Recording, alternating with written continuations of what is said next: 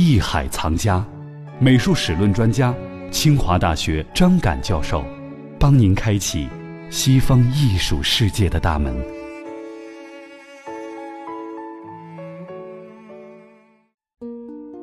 欢迎各位继续来关注《艺海藏家》，我是永峰。我们今天还是跟随张敢老师的讲述，一起走入到西方艺术世界。说起西方美术，可以说古希腊的艺术成就奠定了很大的基础。而在古希腊之前，还有一个很重要的文明，那就是爱情文明。要说爱情文明，可能很多人并不了解，但这并不表示它不够重要。相反，爱情文明是在古希腊时期之前具有重要意义的一个文明。那么今天的节目当中，张凯老师将要带领我们走进爱情美术的世界，一同去领略这古老而神秘的文明有着怎样的兴衰故事。首先呢，就是希腊的先民呢，一般认为希腊人的祖先是从小亚细亚过去的，相当于今天两河流域那一带，从那一带走过去的。当他们过去的时候，实际上就带了当时两河流域的一些文化过去，这是一方面，所以当然就会对他们产生影响。另外一方面呢，就是说地中海中间有个克里特岛，这个岛呢实际上是在两个大陆之间，欧洲大陆我们知道希腊，然后这克里特岛，然后这边就是埃及。所以当时呢，如果说从海上贸易的时候呢，克里特岛是个中转，所以埃及文明也会透过这克里特岛呢，慢慢影响到当时的希腊。所以呢，为什么我们要讲西方美术史是从两河流域和古埃及讲起？就是因为这个两个更古老的文明对后来的希腊文明产生过很深远的影响。我想大家提到希腊文明的时候，会想到很多哈，有关于希腊的一些美术作品、雕塑啊、建筑啊，还有一些绘画等等哈。但是呢，好像人们对于它之前的爱情文明并不是特别的了解。那之前呢，也是通过荷马史诗当中的一些描述，人们才知道。但是最终被人们发现了这种文明的存在，也就是说，我们的考古发现是从什么时候开始的？考古发现应该是从十九世纪开始的。大家对这个基里曼·伊文斯他们两个人呢，其实这个考古发掘呢，对于我们认识希腊之前的那个文明呢，有很重要的影响。但是我们要知道，就是爱情文明不等于希腊文明，在希腊文明之前的一个文明。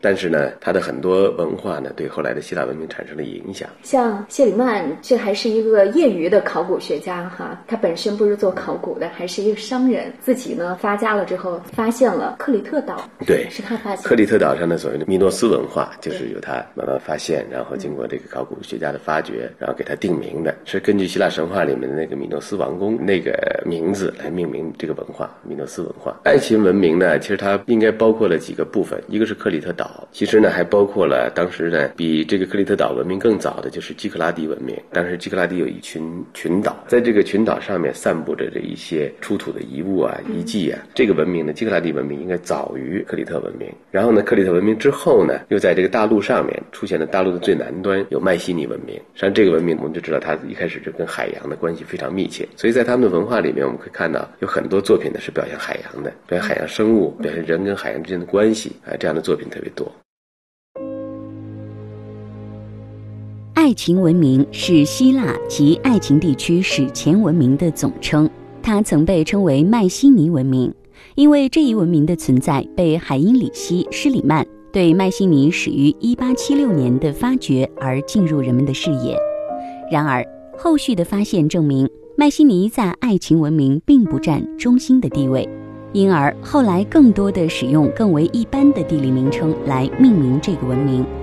爱情艺术虽然借鉴了其他同时代的艺术，但是这种借鉴通过爱情匠人的双手。烙上了鲜明而独创的特点，即现实主义的风格。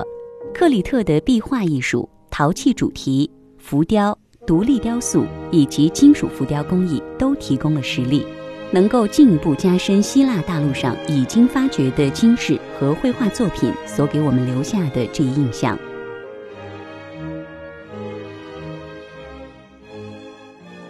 才所提到的基克拉底群岛，像他们在这个美术方面，尤其是在陶器制作方面，应该有很高的水平哈。那在这一时期，他们有什么样的特点吗？实际上保留下来的呢，大部分还不是它的陶器，实际上是一种小型的石雕。这个石雕呢，就是非常简单，就是人的那个造型呢是非常简单。那个面部呢，只有一个隆起的鼻子，嗯，偶尔个别的呢是有嘴的，分成几种形态。脑袋头有的是三角形的，有的是类似于椭圆形的这样几个形态，有这种人物的立。像也有人物的坐像，虽然很简单，但是把人物刻画的非常生动，惟妙惟肖。一个弹竖琴的人，你可以看到他陶醉在其中的那个感觉，嗯，非常的生动。这个文化，大家如果注意过那个雅典奥运会啊，看它的开幕式，雅典奥运会的开幕式就是一部希腊的艺术史和文化史。它最早有一个半人马的那么一个人出现，我不知道你看过没有哈？那个开幕式从那个海水中央出现那个大的一个人头的形状，那个就是基克拉底文化的。后来呢，它裂开，然后从里面出现了很多雕塑，然后再裂开，然后接着出现的是古风时期，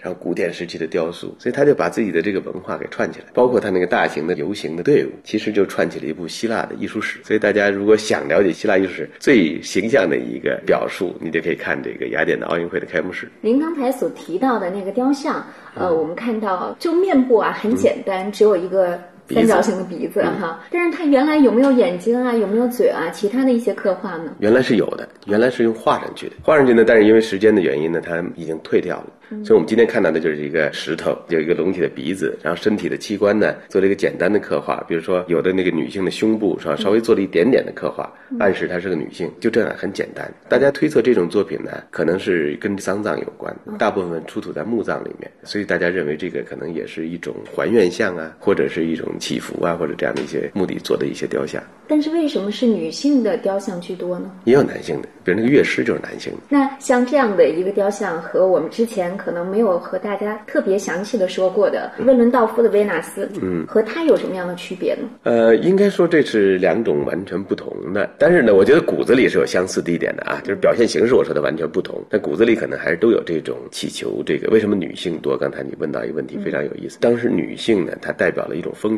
人的生育，因为这个生育呢，其实是代表人多，那就是生产力，你一个氏族的壮大，那就靠人口来统计的。所以这样的话呢，对女性她有一种天然的崇拜。威廉道夫的维纳斯，你看那个雕像，对人的面部不怎么刻画，但是对于女性的，比如说乳房啊、肚子啊、臀部啊这些部分，他刻画的非常的认真，而且非常的很逼真，很逼真。嗯，一个大腹便便的，大家认为那样的形象可能是一个特别一个母亲，特别能够生孩子的这样一个母亲。对，呃，他们希望是这样的一个形象。所以呢，在西方文化里面的早期，我们想他们可能在性质上是有相近的，但表现手法上面呢，基克拉蒂文化的这个小雕像更概括、更简练。威伦道夫的维纳斯，某种意义上讲更写实，也更生动。像您刚才提到的那个竖琴演奏者，他就是一个男性的形象，是吧？啊，应该是个男性形象。嗯，啊，类似的作品还有，比如说一个拿着茶杯、翘着二郎腿在那喝茶的形象，都有，都是很生动的。这个也都是墓葬的吗？哎，也是在墓葬里面发现的，和墓葬是有一定关系的，所以这些石像都是从墓葬里发掘出来的。大部分是从墓葬里发掘出来的，因为那个基克拉蒂文化没有保留下大规模的宫殿遗址。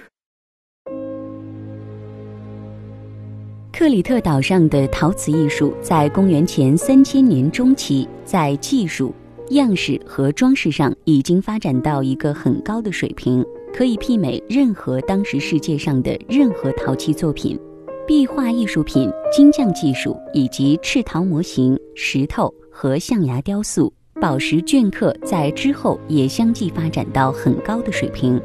在公元前十五世纪，这些艺术及壁画。器皿绘画、宝石雕刻都站上了爱情艺术的顶峰，直到前六世纪都未被逾越。这些作品中表现出对自然的强烈感知能力，对理想化形象及装饰效果的追求。此时的建筑装饰也得到了很大的发展。爱情柱式中柱头和柱身所体现出的丰富变化，可以从大英博物馆所收藏的阿特柔斯珍宝中窥见一斑。对于岩壁艺术，我们有麦西尼和米诺斯的残片作为见证。米诺斯的绘画也是珍品，晚期精美的金饰作品在麦西尼和瓦斐奥得到保存。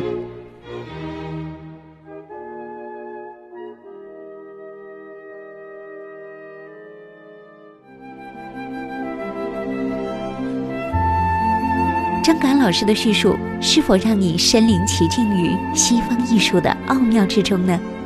就请继续关注《艺海藏家之西方艺术史》。